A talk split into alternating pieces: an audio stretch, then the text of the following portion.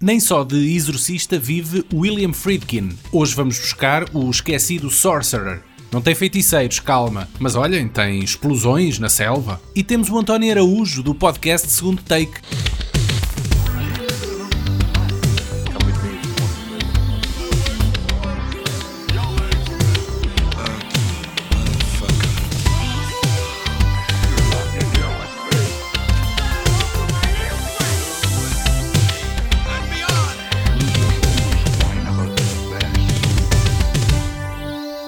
Depois do assombrado sucesso de O Exorcista, o americano William Friedkin só voltaria a exorcizar outros demónios quatro anos mais tarde, num projeto pessoal muito mais rude e humano chamado Sorcerer, um drama de superação, tenso, filmado na selva da República Dominicana e um enorme desafio de produção destinado a grandes feitos, mas que teve o azar de estrear junto a uma outra pequena aventura numa galáxia longínqua em maio de 77.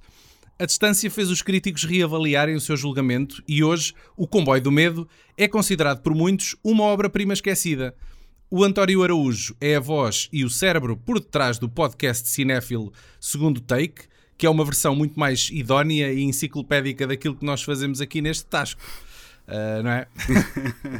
É isto. Eu, olá, eu, olá António, tudo bem? Olá e olá, começo, António. começo por agradecer as palavras e o convite para estar aqui uh, na companhia de tantos ilustres convidados que vocês Opa, uh, têm a honra, tido. A honra é toda nossa, porque tu é que vens enobrecer uh, aquilo que é aqui comentado. Não, não, não, Essa palavra existe. Nós normalmente façam, ajavardamos isto tudo. Vocês não façam crescer as expectativas que podem ser ignoradas para os vossos ouvintes. Defende isso, defende o teu podcast, conta o que é que tu andas a fazer e como é que isso apareceu, não é? Se calhar era fixe Epá, falar nisso. Ok, eu, eu vou, vou, ser muito rápido para irmos então ao que interessa, falar do, do Sorcerer do William Friedkin.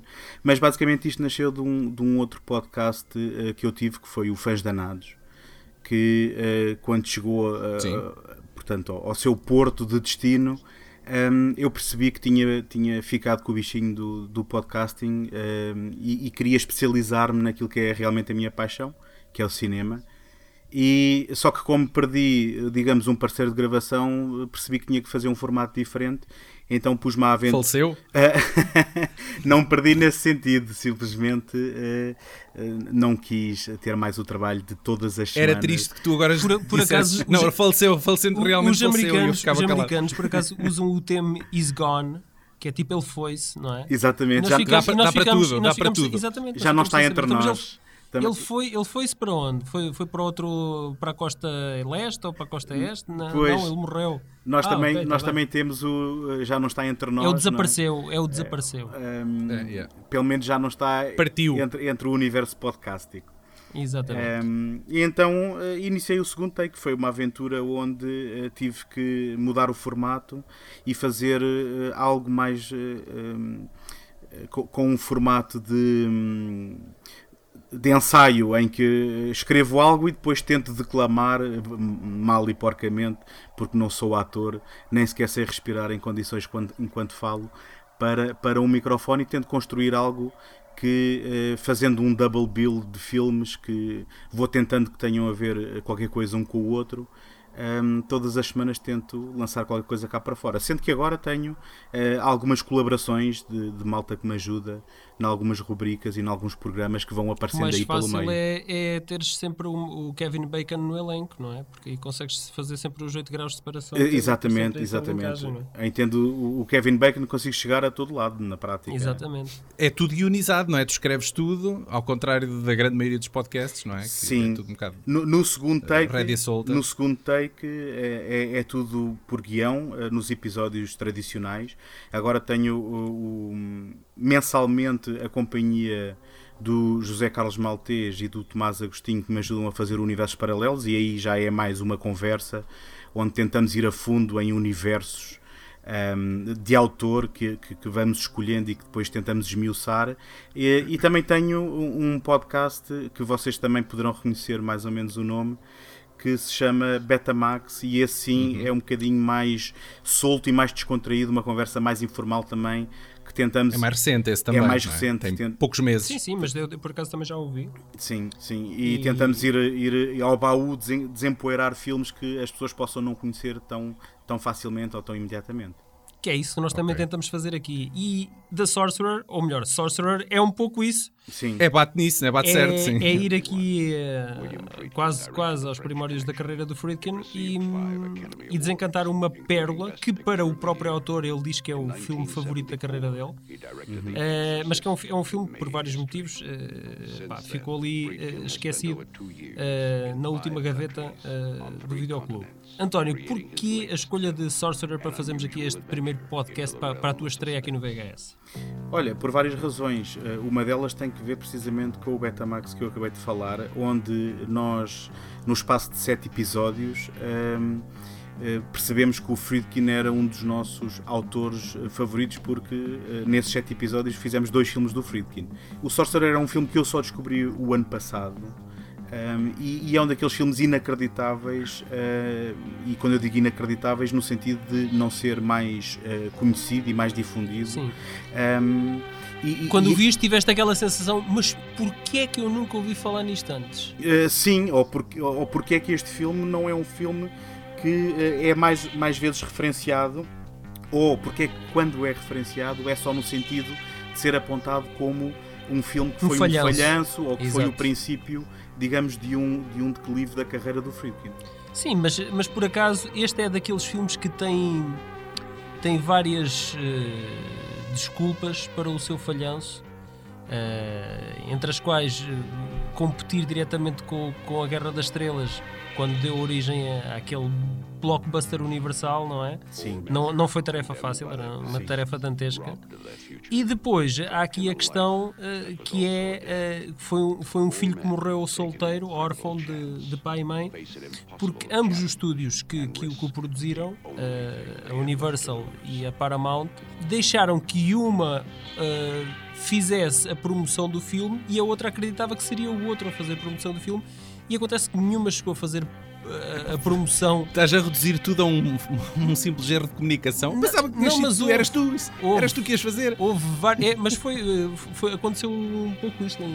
Infelizmente é caricato, mas, mas foi isto que aconteceu. Sim, o filme foi, foi mal divulgado por, porque ambos os estúdios acreditavam que seria o outro a fazer uh, determinadas coisas e nunca, nunca definiram o que é que cada estúdio iria fazer uh, concretamente ao, em relação ao filme. Uh, e isso, isso perpetuou-se até à, à, distribuição do filme, não é? É, é impressionante terem-se juntado duas majors de Hollywood para fazer este filme, que, que, normalmente não acontece e, portanto, isto acabou por ser um empreendimento financeiro muito grande. E assim que ele foi um fiasco nos Estados Unidos, a empresa que ia distribuí-lo na Europa resolveu tentar uh, remediar a situação também retalhando um, ehm, e uh, eliminando... Estás a, falar estás a falar da CIC?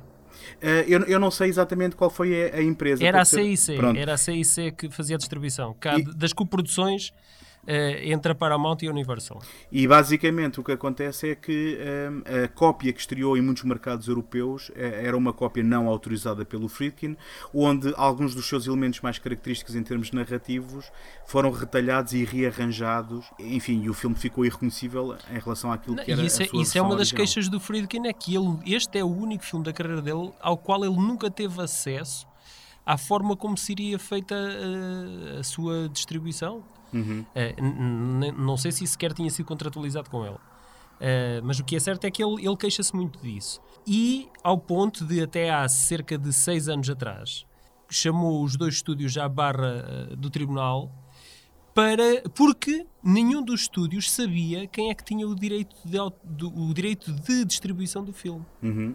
Os estúdios não sabiam sequer quem é que, tinha, quem é que ainda tinha os direitos do, sobre o filme porque os processos já tinham sido arquivados ou destruídos. Uh, e, e, hoje em dia ninguém sabia. E o Friedkin uh, achava, então, se, se, nenhum, se, ninguém sabe, então os direitos revertem para mim. eu, porque o que ele queria basicamente era. era uh, ele queria era divulgar o filme e ele abdicava uhum. de qualquer lucro que, que, isso pudesse vir a ter. E eu sei, eu sei que o ano passado, pela altura do 40, 40 aniversário do filme, foi, já foi distribuído uma edição Blu-ray. Uh, só que eu já, eu já estive a olhar para o design gráfico todo da, da capa, não há lá qualquer logo de, de, de qualquer um dos estúdios.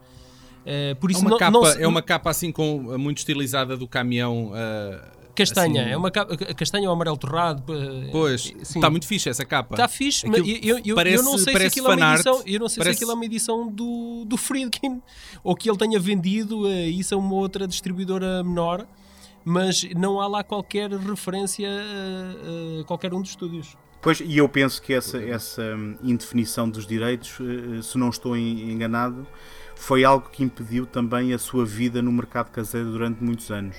Eh, Sim. E, portanto, não foi um daqueles filmes como muitos outros que depois no mercado caseiro ganhavam um culto e as pessoas iam descobrindo. E- Verdade, e verdade. nesse- Como nesse o Blade aspecto- Runner, o Blade Runner foi Sim. um caso desses. Sim. Deixa-me dizer-te aqui uma coisa, António. Pá, tenho que te agradecer por dares um título a uma memória de infância que eu tinha. E o que é que eu quero dizer com isto? Hum. Eu vi este filme em miúdo, e, a altas horas na RTP, e tinha at- até hoje eh, várias cenas presentes, frescas na minha memória, mas não me lembrava do título. Não sei se isso já aconteceu com vocês. Epá, teres uma, um- houve uma cena de um filme que tu viste, mas não, epá, não conseguias identificar. Epá, eu tinha aqui uma cena presente. Mas o- o- hoje em dia um cenas. gajo vai lá, ou é pelos atores, não é? Sim, mas eu era muito chegar. miúdo, era muito miúdo, não conseguia distinguir qual era o ator ou o realizador. O único Estou a que ali está era mesmo só o Roy, Roy Scheider, não é? Era- Eh, seria o único. eh, Os outros também não. Não, são mais nunca chegaria lá. Eh, mas, mas eu era demasiado novo, eu estou a falar de anos 80. Epá, e eu agora, eu, eu fui rever este filme, porque tinha sido a tua escolha para o podcast, Uhum. e eu comecei imediatamente, fui transportado para aquela noite em que eu em puto vi este filme pela primeira vez. Pá, e foi fabuloso redescobrir este filme. E, e foi, foi uma, uma desco- redescoberta fantástica, pá. Adorei. Eu adorei. invejo-te porque, curiosamente, eu tenho memória de um filme com o Roy Scheider que eu até hoje nunca descobri e ainda há pouco tempo tive uma conversa a, a propósito dele em que eu fui ver o, o 52 Pickup a pensar que ia descobrir finalmente esse filme e depois descobri que não era. Em que o Roy Scheider está numa plataforma de metro e é empurrado e quase cai para a frente do metro que, que se aproxima e isto é uma memória que eu tenho e nunca consegui descobrir o filme e portanto nesse aspecto eu invejo-te tu, e curiosamente também com o Roy Scheider teres descoberto o Sorcerer como sendo a fonte de uma das tuas eh, memórias. Este filme eh, é um eh, remake, dirão alguns, de, de um filme francês que se chamou La Salaire de la Peur, que em português era O Salário do Medo, um filme de 1953 de francês, do Henri Georges Clouzot, e que já ele era uma adaptação de um livro do mesmo nome. Um, e, e porquê é que eu digo alguns dirão remake? Porque o Friedkin um, fez este filme porque admirava muito este filme do Clouseau, mas ele afirmou que iria fazer não um remake, mas sim uma adaptação fiel ou mais Ao livro. fiel ao livro. Enfim, a Sim, eterna é É história. sempre, é sempre a desculpa que dão, já repararam, não é? Sim. Quando é para fazer um remake, ai não, agora, agora é que vai ser como está no livro. É sempre assim. Sim, eu, eu diria que normalmente o que acontece é eh, nestes remakes tenta-se encontrar o melhor que está no livro, mas aquilo que é mais memorável do filme depois vem à baila também. Eh, Claro. Pois. Se bem que eu vou ser honesto, eu não conheço o original, mas então isto eh, conta a história de algumas personagens que se veem aprisionadas se- sem dinheiro e a terem que trabalhar para sobreviver. Essas personagens encontram-se num, num- país da América do Sul. ah, ah, e, e desesperados por serem dali, sem dinheiro, ah, cada um está ali a fugir de algo um, e, e acabam por aceitar um- uma tarefa de risco em que vão ter que, uh, pela selva uh, desse país que nunca é nomeado, transportar nos caminhões bastante antigos e, e com muito poucas condições uh, uma, Bastante antigos a favor, estavam a cair aos bocados. A cair para aos pôr Eles, eram, eram atuais, mas estavam degradados. Isso era assim, não é? E, e basicamente tem que transportar uma carga de nitro- nitroglicerina em dois caminhões eh, bastante volátil. Eh, e portanto, logo aí é uma premissa de bastante tensão. Uh, porque é que eu eh, então não eh, referenciei o- imediatamente os prólogos?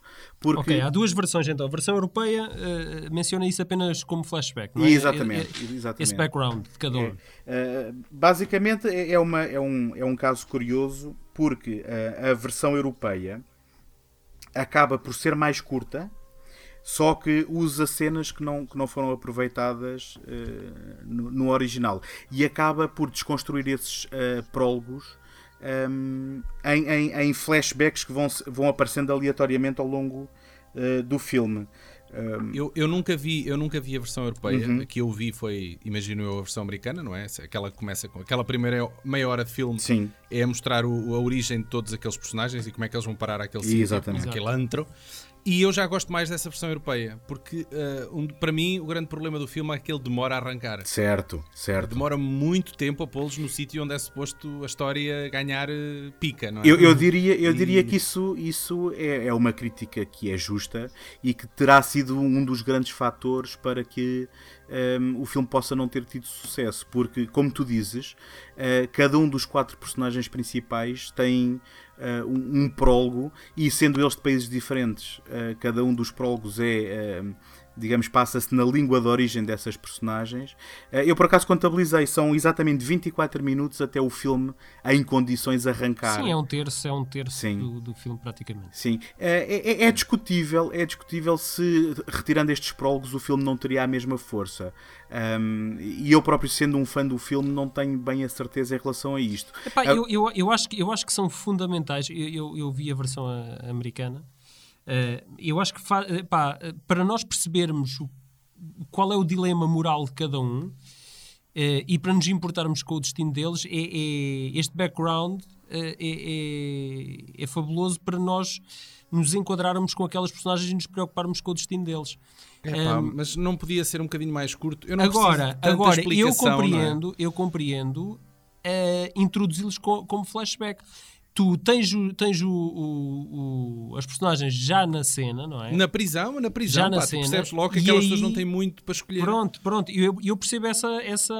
Não vi, por isso não consigo perceber a nível de ritmo como é que isso uh, funcionaria. Uhum. Mas, mas percebo essa tomada de decisão de de enquadrar nesse momento como flashback, sim. Faz eu sentido também. Eu penso que o objetivo foi exatamente esse, porque, um, segundo li algures, só estava planeado que houvesse o prólogo da personagem do Roy Scheider.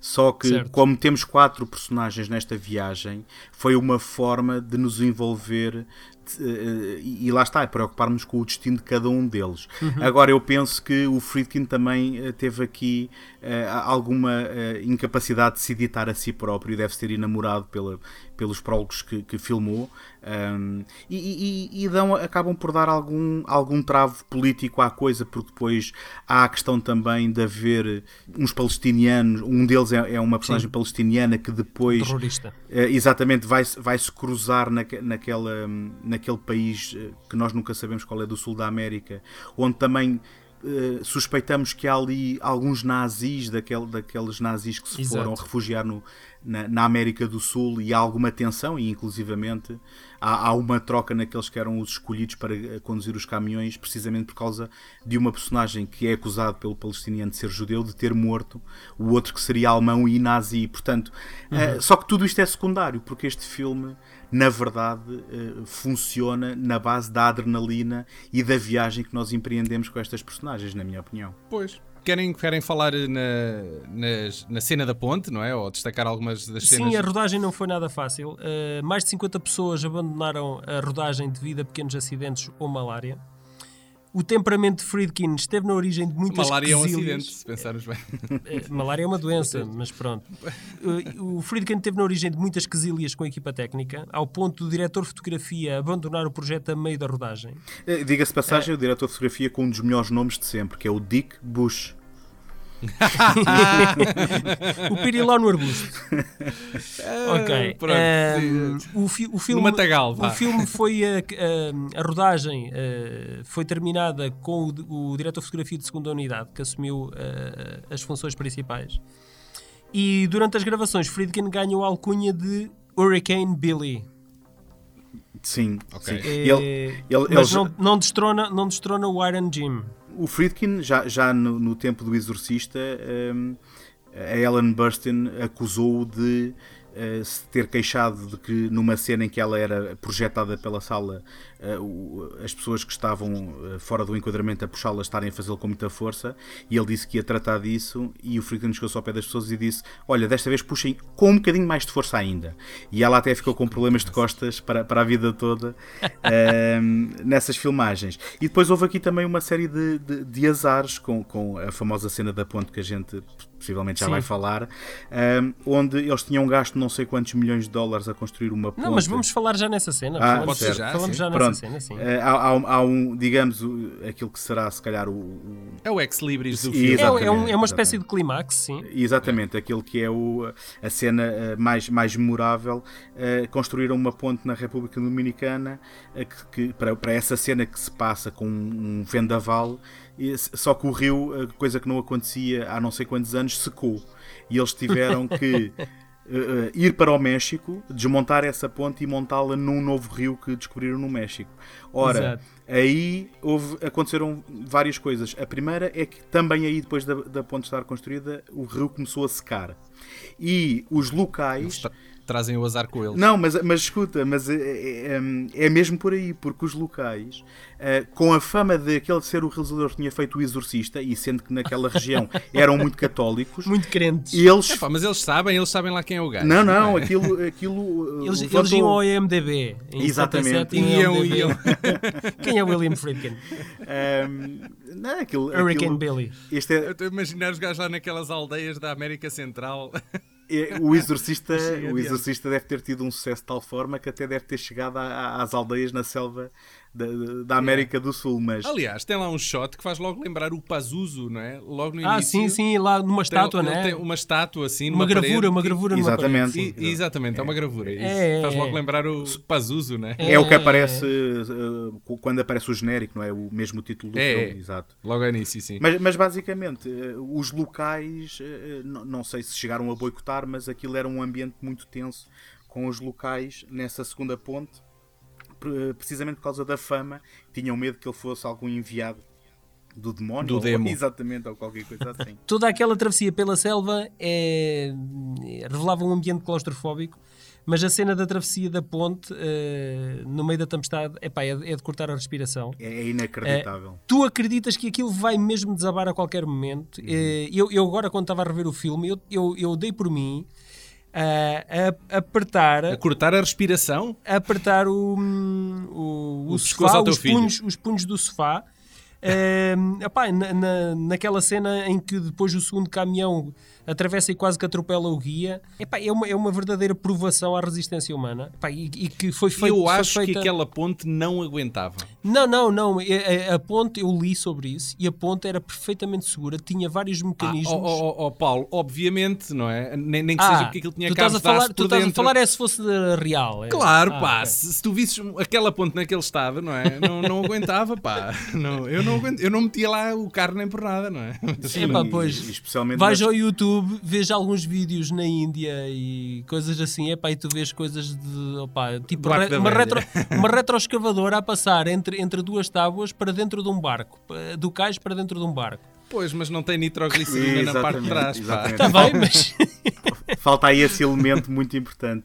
Uh, mas mas uh, é, é, incrível pensar que aquela ponte estava um, controlada, só que o controle aqui era relativo, porque mais tarde o Friedkin veio também confessar que se fosse hoje em dia, sendo ele um bocadinho mais consciente, não tinha colocado os atores que terão corrido algum perigo. Tinha usado duplos, não é? Uh, vida, não é? Exatamente, porque os atores. Então, se alguém vemos, morresse que fossem os duplos. Aquilo que nós vemos são os atores naquela ponte e naquele caminhão, sim, e o sim, caminhão, sim, uh, naquelas cenas em que está num ângulo de 45 graus ou mais, uh, durante as filmagens, ele tombou várias vezes para dentro da água e teve, teve que se cortar a cena. Tiveram eles, que eles utilizaram várias exatamente. técnicas, inclusivamente miniaturas e sobreposição de miniaturas com ou, de maquetes, vá, com os, os, os atores. Uhum. Uh, gravaram a cena também, takes com, com tudo à escala.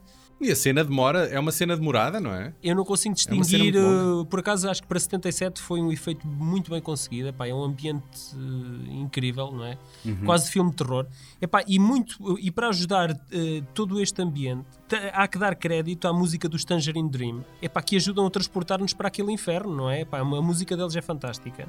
Isso parece É. o nome de uma banda assim mais contemporânea, não é? Uh, eles por- Tangerine Dream, parece eles- uma eles cena depois- assim de uma banda que Eles alternativa. fizeram o Risky Business e o, e o Thief. Eles Sim, eu fizeram pe- algumas bandas sonoras ali no, no- nos anos 80 também. Acho que agora não. Sim, e o não The, Keep produzem para o, nada. O The Keep para o Michael Mann. Exatamente, exatamente. Um, este terá sido o primeiro filme porque o Friedkin tinha-os visto a atuar ao vivo e acho que foi Sim, o numa primeiro. igreja. Exatamente. Numa igreja durante 4 horas. Este- e apaixonou-se.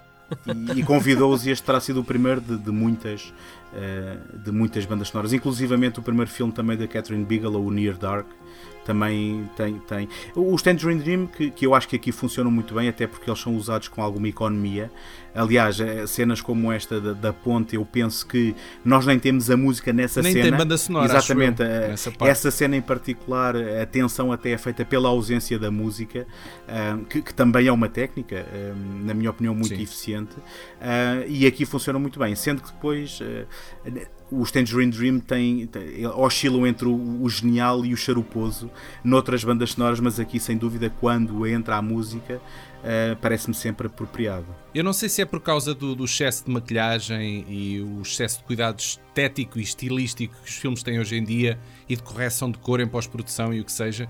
Parece que já não se vê filmes sujos, não é? Verdade, verdade. Hoje em dia, mesmo que nós vamos para o campo de batalha, eu estou-me a lembrar daquele do Hacksaw Ridge, do, do Mel Gibson, por exemplo. Epá, eh, pode estar em campo de batalha, pode estar tudo incrivelmente sang- sangrento e sujo e terra e explosões e pó e tu quase que sentes o cheiro daquilo, mas depois parece que existe ali uma pureza e uma limpeza naquilo tudo que, que se- antigamente não era assim. Eh, essa, crueza e rudeza. É, é, é isso eh, mesmo. Faz-me lembrar um certo tipo de cinema dos anos 70 e 80, como o Holocausto Canibal e o Fitzcarraldo. Eh, Eu não sei se era intencional, eles se calhar não tinham mesmo recursos e faziam, tentavam que as coisas fossem o mais documental possível. Há, há Epá, também eu, eu acho, eu acho que era, era, era a procura da verdade, a procura do realismo. E, e, e o mais incrível é que isso vem de malta que tinha um background de, de documentarista. Sim, Eh, e há, há também sim. aqui um elemento que eh, não sei se é apócrifo ou, ou se será eh, verídico, mas dizem algumas línguas que eh, o Friedkin moldava-se pelo Francis Ford Coppola na altura e que este seria a resposta do Friedkin ao Apocalipse Now, em que se o, o, Também me o desse, Coppola sim. Mas- esteve aqueles anos todos a fazer Mas aquele lá, projeto. o Apocalipse Now é de 79.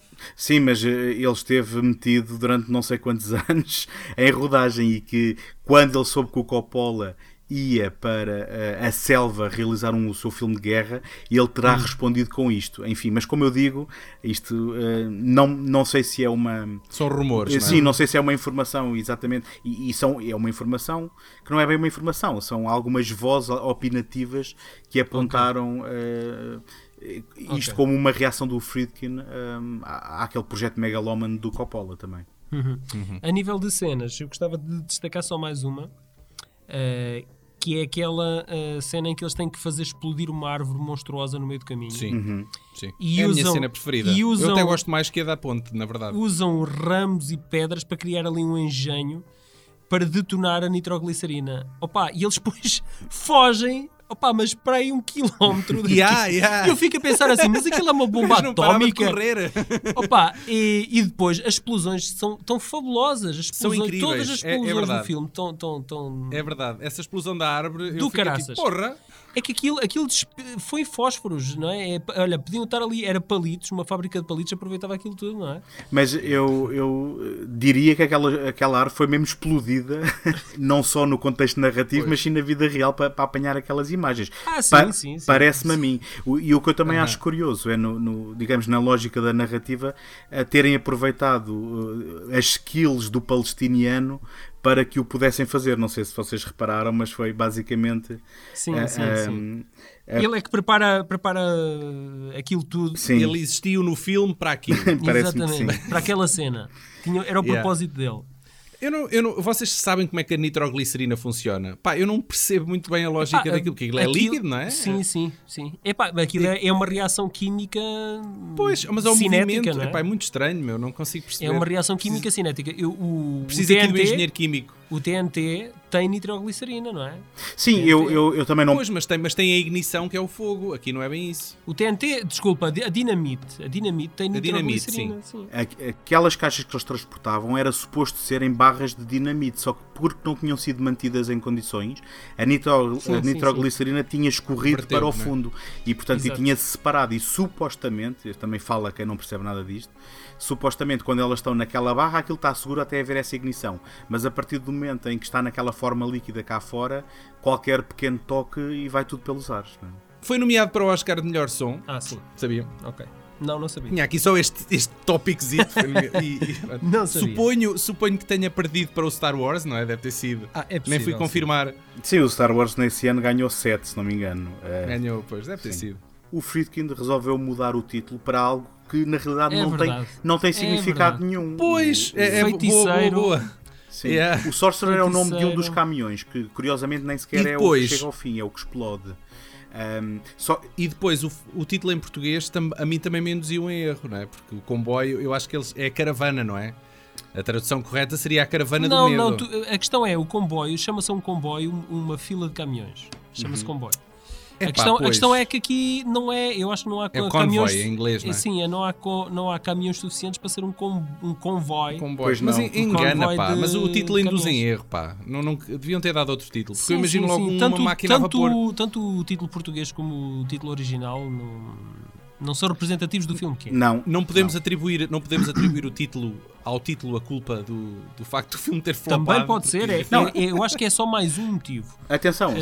se, se repararem, este era o realizador do Exorcista, que aparece com um filme que se chama Sorcerer. Sorcerer, E então Exatamente. uh, yeah. induz completamente Não, em o- erro. ele, ele, ele, ele vinha numa streak row de, de sucessos, não é? Ele Sim. já antes disso tinha, tinha os Incorruptíveis contra a Droga, que tinha também ganho 5 Oscars, acho eu. Sim, e ganhou o Pois, Oscar mas de melhor o tema, mas o tema, percebes? Quem vem do Exorcista Sim, sim, sim, está à espera sim. do próximo thriller e ainda por cima sobrenatural, com, não com é? o título daqueles, sim. Tanto é Eh, que eh, no Reino Unido e noutros países eles voltaram a mudar o nome, ou voltaram não, mudaram o nome para tentar vendê-lo, além de o terem eh, editado, como tínhamos falado no início da conversa, e estrearam-no como Wages of Fear, precisamente, para, para Sim. tentar corrigir, digamos sim, assim. faz sentido, e até faz sentido, sim. Então, vamos aqui fazer um disclaimer, eh, caros ouvintes, eh, agora vamos aqui fazer um Sim, sim. de Façam um mute nos próximos quê? 30 segundos? Exatamente, vamos, vamos, vamos, vamos aqui fazer uns spoilings. Eh, o- as personagens Cassim e Victor morrem quando o caminhão deles se vira. Uhum. E o Nilo e o Jackie, que são o- os principais que nós acompanhamos, eh, São frente, são, são capturados por, um- por milícias, mas durante o tiroteio, Nilo morre, eh, ficando Jackie, que é, que é a personagem do Roy Scheider, eh, como o último sobrevivente, que fica sem gasolina. Isto, isto, fala, falar em morrer na praia é isto. A 3 milhas do destino, ele fica sem gasolina e vê-se obrigado a transportar a nitroglicerina à mão até ao poço de petróleo. Parece o Camões com, com, com os com quatro o livro. Sim. O, final é muito enigmático. Psicadélico, Eh, quase, não é? a personagem de Roy Scheider troca o seu bilhete de saída daquele fim do mundo por uma dança com a barmaid. Era Ah, aqui, ele não troca, ele era só aqui, pede um bocadinho. Era aqui que a Ali McGraw podia ter entrado. E o, Ah, e sim, o Steve porque a gaja McQueen, com quem ele dança. Exatamente. Epá, aquilo, E o Steve enfim, enfim, o Steve McQueen dizer. tinha entrado no filme. No fundo, não há redenção para estes homens. Eu por menos achei que aquela ia ser a tal melhor prostituta de Manágua que o outro queria, né? E eu, bem, se isto é a melhor, deve ser uma terra incrível, mas adiante. outras, não é? Sim, mas, Eh, mas eh, voltando àquela questão do cinema pessimista, aquilo é, é o que tu acabaste de dizer, não há redenção, aquilo é uma personagem Não há, que, não há. que não vai sair daquele. eh, Quando, quando a gente pensa que tem um Claro, final e- feliz, ele não vai sair nos próximos 5 minutos E tu, vivo e tu dali. percebes isso, percebes isso quando a, a, a, a câmara se afasta, não é? E começa a dar aquele geral Uhum. e vem e vem aqueles capangas que entram lá Exatamente. dentro do bar para lhe limpar o sebo. Para a sequela. Eh, e, epá, e então, e- dentro, eu julgo que há aqui uma lição de moral, tanto no livro como no filme, que, é, sempre, que é, Paulo, de é que só o, a de que o crime não compensa e quem semeia ventos colhe tempestades. Não é? Sim, penso que será Muito uma bem. boa, uma boa conclusão. À semelhança de Brian De Palma, William Friedkin é um dos grandes nomes do novo Hollywood dos anos 70 e que fez carreira todas as décadas seguintes, de onde saíram filmes históricos como Os Incorruptíveis contra a Droga ou O Exorcista. Agora, com 80, 82 anos, deixa para trás uma, um assinalável percurso de vários títulos injustamente esquecidos, e é aqui que entra ao serviço o António Araújo, que é o garimpeiro pronto a minerar os subvalorizados de William Friedkin. Estás pronto, António? Sim, portanto, um deles, obviamente, aquele que acabámos de falar, uh, o Sorcerer, um, e uh, o seguinte seria logo uh, o, o, filme de 1980, que terá sido outra, um, outro prego no, no, no, caixão, pelo menos temporário, da sua carreira, que foi um filme com o Al Pacino que, que no original se chamou Cruising, e em ah, português, ah, sim, sim, em, sim, sim. em português teve um, um nome também assim um bocado genérico de A Caça. Um, e, e, e, é um filme. Podia ser chamar o Engate. Uh, podia, podia chamar. Ser o Engate. Um, e, mas, independentemente do título, eu recomendo vivamente a, a verem, porque também. Sim, o filme, o filme está muito fixe. É, é, um, é um filme que conta a história de um, de um polícia que se infiltra para tentar descobrir um, um um assassino em série, um potencial assassino Sim, em série, ele, ele infiltra-se no submundo. Infiltra-se na comunidade de gay de. Sim, né? dos chamados Já não leather... sei se é de Los Angeles ou de Nova York. Não, Nova York, Nova York, princípio Nova York, dos anos sim. 80, comunidade uh, leather bar, uh, sadomasoquista, uh, muitos códigos. Blue e, Oyster. Uh, sim, sim. sim Lembrei-me da Academia de Polícia, desculpa. Exatamente. Não, não, mas essas cenas parecem-me nitidamente inspiradas, ou pelo menos a fazerem comentários comentário a essa, a, essa cena toda que haveria coisa, na, na, altura. Sim. Passado 5 anos, há, o Friedkin tem uma espécie de, de, comeback com um dos melhores policiais dos anos 80. Se calhar estou a ser hiperbólico, mas como o vi há pouco tempo também, ou revi. Um, e, e voltou-me a agarrar pelos colarinhos. Há um filme que se chama Viver e Morrer em Los Angeles, Sim, um, sim, sim, sim. Uhum. É, é dos mais assinaláveis sim. dele também. Sim. Epá, por, por acaso não é um filme, para mim não é um filme que funcione tão, tão bem, muito sinceramente. Sim, é, é, eu acho que é eu... é muito é uma colagem muito a filmes daquele género naquela altura, saíram muitos filmes assim muito similares. Mas olha, nós estávamos a falar em spoilers e já agora eu aproveito para fazer um spoiler sobre este filme, porque eu estava a ter uma reação parecida à tua, acho eu, em que estava hum. a, parecia-me que o filme estava a fazer uma celebração daquelas figuras masculinas, daquela, daquele polícia, daquele tipo de herói que vai contra as regras, e no final. Uh, num piscar de olhos, ele acaba com uh, uma saraivada de chumbos na cabeça, uh, a arrebentar-lhe a cabeça, e eu percebi que aquilo era um comentário, um, ehm, digamos, a desconstruir também essa, essa persona. As expectativas e, as expectativas da audiência. E, exatamente. Não, não invalida que pelo meio não volta a ter, tal como tinha tido no, no French Connection, uma perseguição automóvel de antologia, novamente, desta vez uh, nas ruas de Los Angeles, e desta vez com umas filmagens um bocadinho mais controladas do que, do que a que tinha feito em Nova York. Um, hum. Enfim, eu, eu recomendo pessoalmente. Uh, dez anos mais tarde, volta a ter um policial que eu não posso afirmar ser um grande filme, mas que também volta a ser conhecido por ser, eh, digamos, a terceira parte de uma trilogia do Friedkin em que ele faz novamente uma perseguição automóvel daquelas descabeladas e desta vez o filme Eu é acho o... que já, já era um trademark dele, já toda a gente estava à espera que ele fizesse uma perseguição de carros. Sim, eu, eu penso que ele nesta altura já estaria a fazer filmes um bocadinho mais uh, como... Um, Uh, uma contratação, uh, um for hire, não é? Um, sim, um sim, realizador sim. olhando a cá dar uma mãozinha. E ele desta vez fez um, novamente um policial com a Linda Fiorentino. Um, e, essa e com e com agora está-me a escapar o nome, mas era o, o ator do um, CSI Miami, aquele tipo dos óculos, como é que ele se chama? Enfim. É o David Caruso. E, David Caruso e, exatamente, pronto. E pronto, e é, é um filme. É o, como é que se chama? Não Jade, a dizer o nome é? do filme. É, o Jade. Chama-se Jade. Jade, Jade, Este é um oh, filme. Jade, já sei, já sei qual é. Vem, vem na linha também. Uh, não sei agora exatamente situar uh, quando, é que, quando é que veio um e outro, mas veio também um bocadinho na linha daqueles thrillers eróticos da altura, uh, partilhando algum DNA e, com e Basic passagem, a Linda Fiorentino agora, agora não cabe numa porta. Mas na altura ela só fazia filmes de, pá, de Ela a última levou, um rótulo, levou um rótulo ali, um carimbo no rabo sem dúvida. Uh, em que ela só fazia este tipo de papéis, não é? Opa, Pá, eu precisamos só, de uma gaja que, que sempre dispa. dela é a gaja, gaja, do Man in Black, não é? Precisa, é aquela gaja. Precisamos de uma gaja que se dispa. Quem é, pá, não, não temos aqui muita escolha, pá, temos a, a Linda Fiorentino. Uh, opa, e, e, aquela gaja, aquela gaja que hum, entrou no Existence do A Natasha. Natasha Ah, mas essa gaja agora também teve um Não. comeback, pá, não é? Depois teve na série Erva, não é? Ela na série Erva ela teve ali um. Não, não sei, é Jennifer Jason Leigh. Exatamente. Entra nos, Eightful- nos Eightful Eight. É possível. Exatamente. Sim, essa gaja teve agora um comeback, até entrou no, no Annihilation Tá. também, Mas ela, mais ela teve. ela- sim, sim, exatamente. Tu, ela disse- teve. tu disseste Existence e eu pensei no Species, já percebi a confusão. Ah, ok, ok. Ah. Natasha Henstridge, já pensei. Não, não. Eh, epá, mas ela durante houve uma fase ali da carreira dela que ela só aparecia para, para, para cenas de nu, percebes? É, sim, naqueles filmes mais alternativos, assim, a roçar o cinema europeu, não era? Sim, ela era sim, muito sim. chamada para isso. Sim, a Linda Fiorentino foi vendida como uma femme fatale, uma espécie de, de nova femme fatale de- dos É, anos pá. 90, sem dúvida.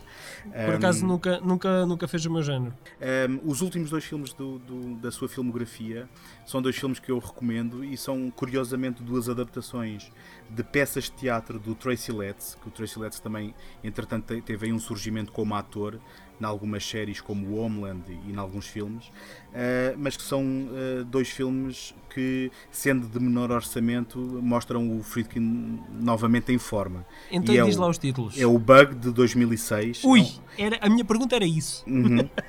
é, é um, é um filme, é um filme com Michael Shannon e com o Ashley Judd. Terá sido Epá. o filme em que o Michael com Shannon. o Michael Shannon, na altura ele era um vagamente desconhecido, Sim, não é? Não sim. era? Ele, ele, ele deu nas vistas eh, precisamente com, com este filme.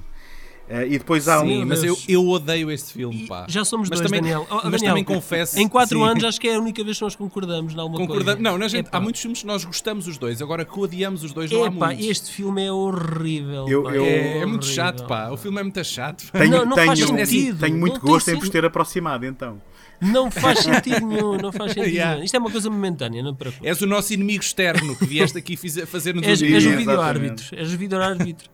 Então, É, então epá, vamos fazer assim. Eu não, não vos vou tentar vender um filme que vocês já viram e não gostam, mas já Certo. viram o Killer Joe de 2011? Ainda não, ainda não. Ainda Já, não, ainda já, eu, esse eu já e gosto mais. Pronto, não esse- adoro, mas, mas gosto bem mais que o Bug. Esse sim. pode tentar eh, fazer com que vocês reaproximem do Friedkin e de, perna, e de coxas de frango eh, frito, não é? Na prática.